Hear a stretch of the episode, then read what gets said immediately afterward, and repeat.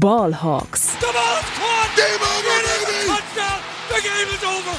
They are going nuts at Century League. Hey und herzlich willkommen zum offiziellen Podcast der German Seahawkers. Heute mit Felix. Und damit willkommen zurück zu einer neuen Folge Ballhawks. Ich bin Daniel und neben mir sitzt Felix. Hi Felix. Hallo. Wir beide sind heute in Frankfurt bei der Watch Party der German Seahawkers und der Frankfurt Galaxy und dürfen zwei ganz besondere Gäste bei Ballhawks begrüßen. Jermaine Curse und Mario Bailey. Jermaine ist ehemaliger Spieler der Seahawks und Super Bowl Champion und Mario ist Community und Legends Manager bei den Seattle Seahawks, kümmert sich also um alles, was ehemalige Spiele angeht und arbeitet auch mit der lokalen Community der Seattle Seahawks. Ich äh, werde jetzt gleich ins Englische umswitchen und werde Felix darum bitten, das Interview zu führen, denn er ist da wesentlich bewanderter als ich. Und ich wünsche euch ganz viel Spaß bei dieser sehr besonderen Folge.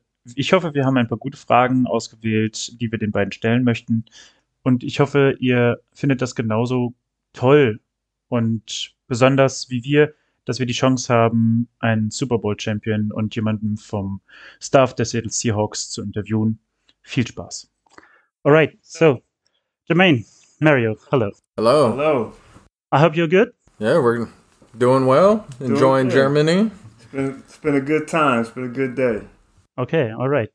So uh, I give it to you, Felix. Yeah. I think that's your part now, and I will you. switch off. Yeah, thank you. Uh, first all, welcome to Germany. It's so nice to have you here. Jermaine, you're Super Bowl champion with the Seahawks. You caught the deciding pass to get us to the champion, uh, to the Super Bowl again the year after, and you played for five years for the Seahawks. Welcome to Germany, Mario as well. Welcome back. You've been in Frankfurt for five years too. You you spent your time as a player here. Played in the NFL Europe and the XFL, and uh, yeah, we were a legend for the Galaxy. Welcome, welcome to Two-time World Bowl. Yes, that's true. That's true too. Um, so, Jermaine, what's your first impression of uh, Germany and the Seahawks fans here in Germany? Yeah, I was um, super surprised with just the amount of fans and uh, Hawk fans out here.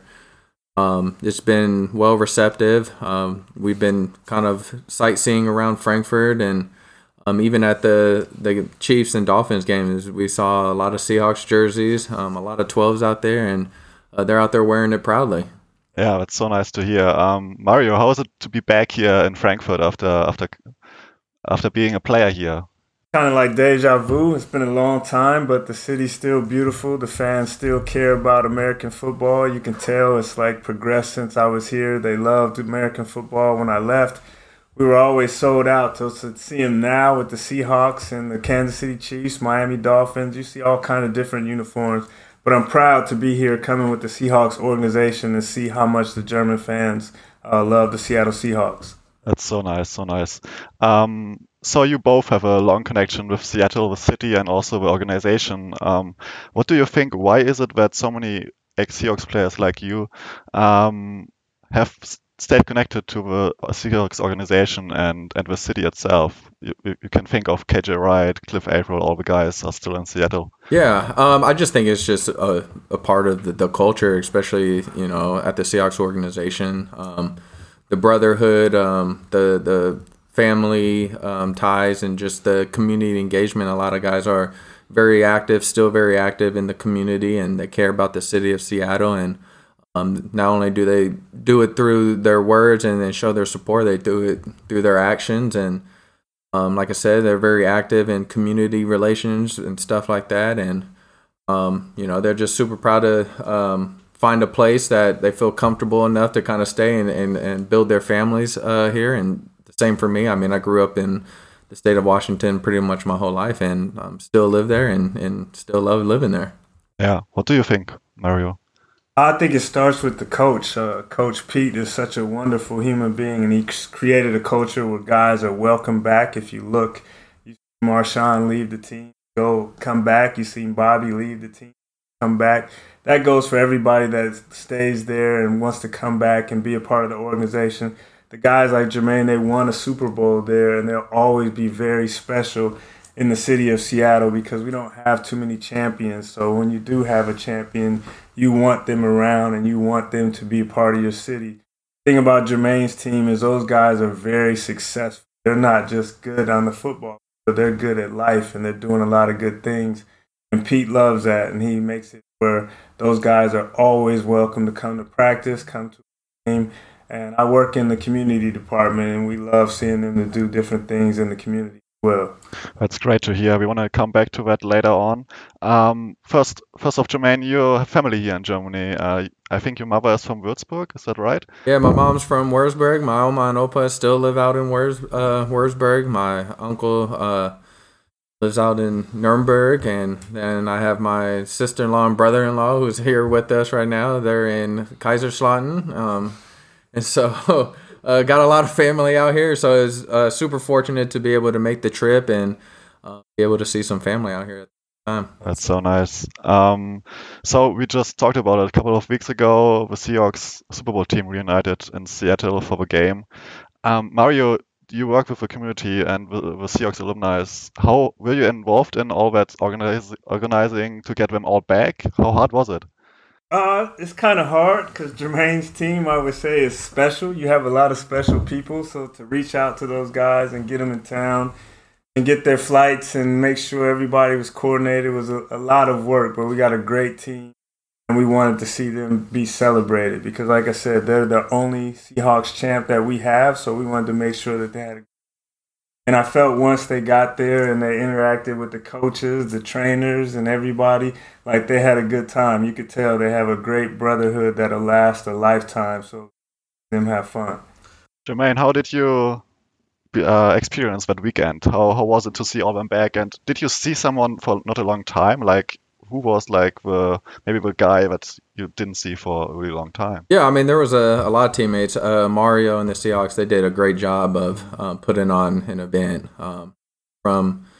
Uh, the first couple nights where we had get-togethers, um, where you know a lot of our teammates, old teammates, were able to uh, enjoy the night with each other. Um, you know, it was a lot of fun, and just seeing a lot of teammates that I haven't seen um, in a long time. You know, seeing coaches I haven't seen in a long time. You know, my re- wide receiver coach Kippy Brown, uh, seeing you know Golden Tate, uh, Brandon Mebane, and Red Bryant, and all those guys. It's it was really special to kind of see those guys' faces again and, and catch up with them and see how their lives are are going. But uh, the whole weekend was just you know first class. Um, it was it was a very special weekend for us um, as players um, and Mario and, and, the organization, they did a, a great job um, of making that a whole weekend special for, for all of us.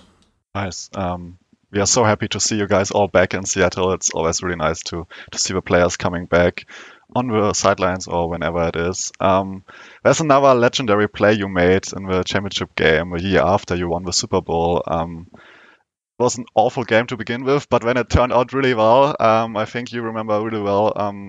After that play you made to send us to the Super Bowl, I, I just watched it this this afternoon and I got uh, goosebumps again. It was insane. How was talk, talk me through that emotion afterwards? I saw Doug Baldwin coming up to you, yeah, like talking to you. What what was it like? Like, tell us. Yeah, it was just a. I mean, that game was just a, a roller coaster of emotions for everybody, um, especially for myself. You know, four targets, four interceptions, and um, you know when there was every opportunity to kind of just hang them up and, and kind of give in. You know, you kind of just dig deep and continue to keep fighting. And, you know, Pete always talks about having grit. Um, that's something that we always uh, preach in our locker room. And, you know, it was a, a, great opportunity to show perseverance and grit and be able to, um, you know, stay ready and make the most of the opportunities that you had. And, you know, uh, we still had a lot of game left and we started making some plays and then we got into overtime.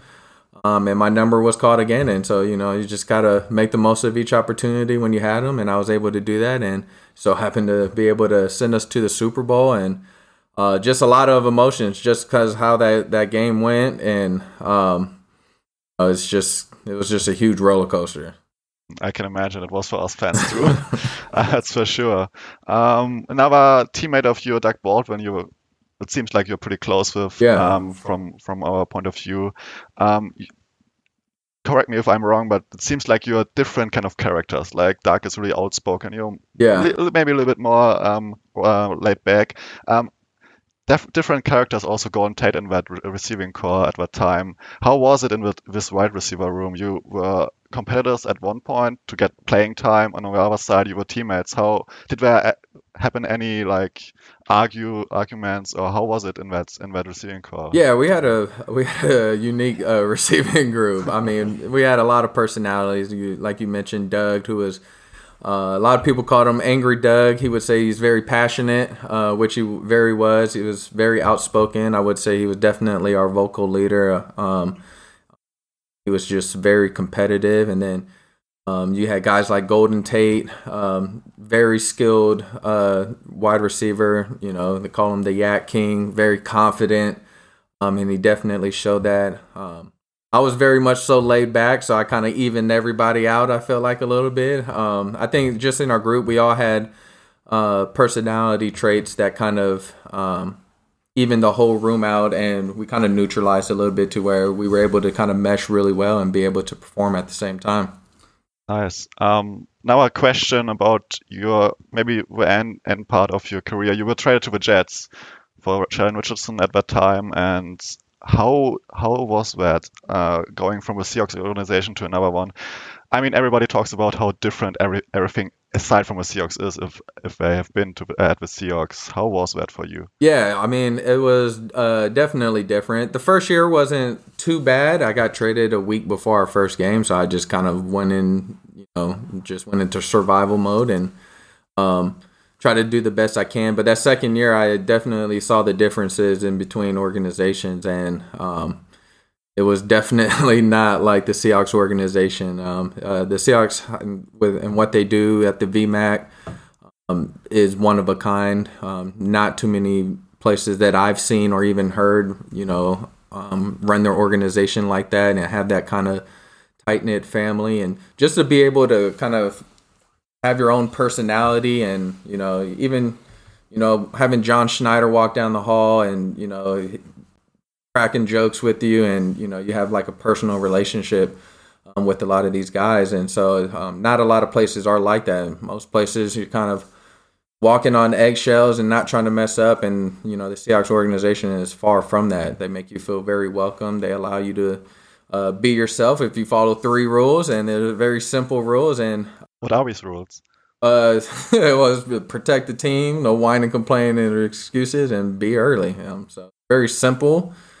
Um, and you know, if you can follow those three rules, I mean, you kind of can just be yourself, and I think that's what allows um, a lot of players to flourish, and um, that's why you see a lot of late round undrafted guys flourish because you know Pete's all about competition, and he gives everybody the opportunity.